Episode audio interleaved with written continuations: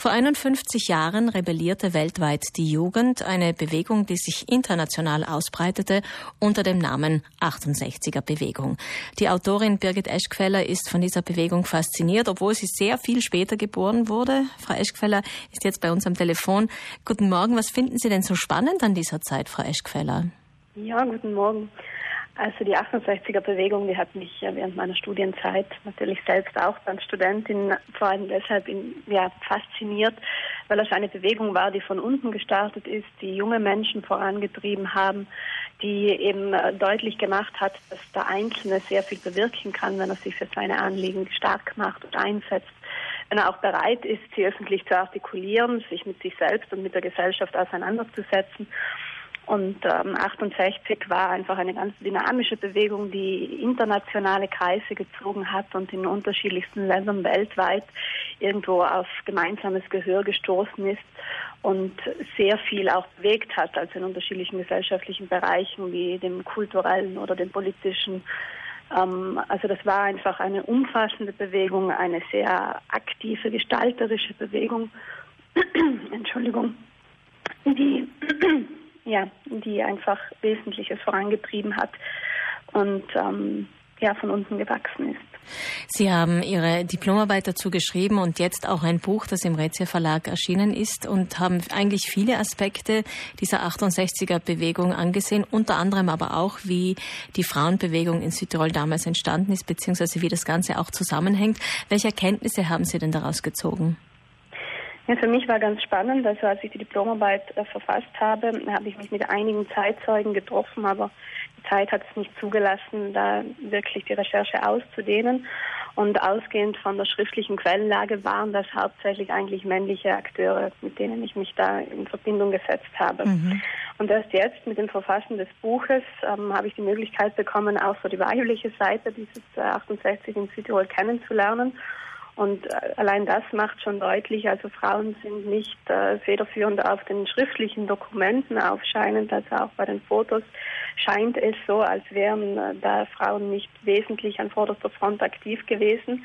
Aber wenn man sich dann mit den Akteurinnen trifft und zusammensetzt und eben diesen Aspekt der Geschichte auch betrachtet, dann fällt eigentlich sehr stark auf, dass es viele als federführende Frauen auch in der Zeit gegeben hat, die an äh, Gründungen wie zum Beispiel des Südtiroler Kulturzentrums beteiligt waren, wie Irmtraut Meyer, die sich eben auch für dieselben Anliegen eingesetzt haben wie die männlichen Protagonisten, die teilweise auch noch ähm, ja, aktiver oder tragender für die Bewegung da waren, aber vielleicht eher im Hintergrund gewirkt haben.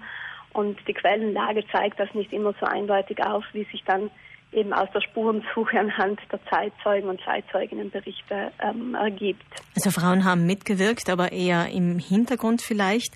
Ähm, aus dieser 68er Bewegung ist ja dann doch aber auch eine sehr starke Frauenbewegung entstanden, die natürlich auch in Südtirol stattgefunden hat, vielleicht weniger als in den großen städtischen Zentren Europas, aber doch. Mm, das heißt, es hängt auch doch stark zusammen. Ja, absolut. Also das revolutionäre Klima von 68, das hat auch ähm, ja, dazu beigetragen, dass sich Frauen ihrer Stellung innerhalb der Familie und auch innerhalb des gesellschaftlichen Systems bewusster geworden sind und begonnen haben, Rollenverhältnisse zu hinterfragen, diese ähm, ja, patriarchalischen Verhältnisse zu hinterfragen. Und dennoch war eben der Feminismus eine eigenständige Aufarbeitung, der auch als Reaktion auf die 68er-Bewegung gesehen werden kann weil sich diese eben Rollenverhältnisse teilweise ja auch in der 68er Bewegung selbst mhm. potenziert oder beziehungsweise manifestiert haben. Es gab damals eigene Medien wie den Radiosender Radio Donna zum Beispiel in Italien, eigene Zeitschriften mit hohen genau. Auflagen, eigene politische Zentren. Ja. Ähm, manchmal wird diese Zeit in Bezug auf Frauen, auf das Recht auf Abtreibung reduziert, aber das greift eigentlich viel zu kurz. Das greift definitiv zu kurz. Das war sicherlich einer der wichtigen Punkte, weil es dabei natürlich um die Selbstbestimmung in Bezug auf den eigenen Körper geht und, und auch um das Selbstbestimmungsrecht in Bezug auf äh, Sexualität und Gestaltung von äh, Familie. Aber es gab sehr viele Bereiche, in denen sich die Frauenbewegung eben stark gemacht hat. Ähm, es ging darum, um die Gleichstellung beispielsweise bei Ehebruch oder dass Heirat kein Entlassungsgrund mehr war. Also das heißt die berufliche, die rechtliche Stellung der Frau in allen Belangen aber auch um die Aufarbeitung in der, der eigenen Wahrnehmung der Rolle der Frau innerhalb von Familie und Gesellschaft. auch die Aufklärung in sexueller Hinsicht, also in Bezug auf Verhütung oder generell, dass man sich solidarisch zeigt und gemeinsam in Beratungsstellen eben wichtige zentrale Frauenthemen aufgreift. Und ja. Ja, es hat sich schon viel getan, aber doch 50 ja. Jahre später muss man sagen, wir haben immer noch keine gleichberechtigte Gesellschaft.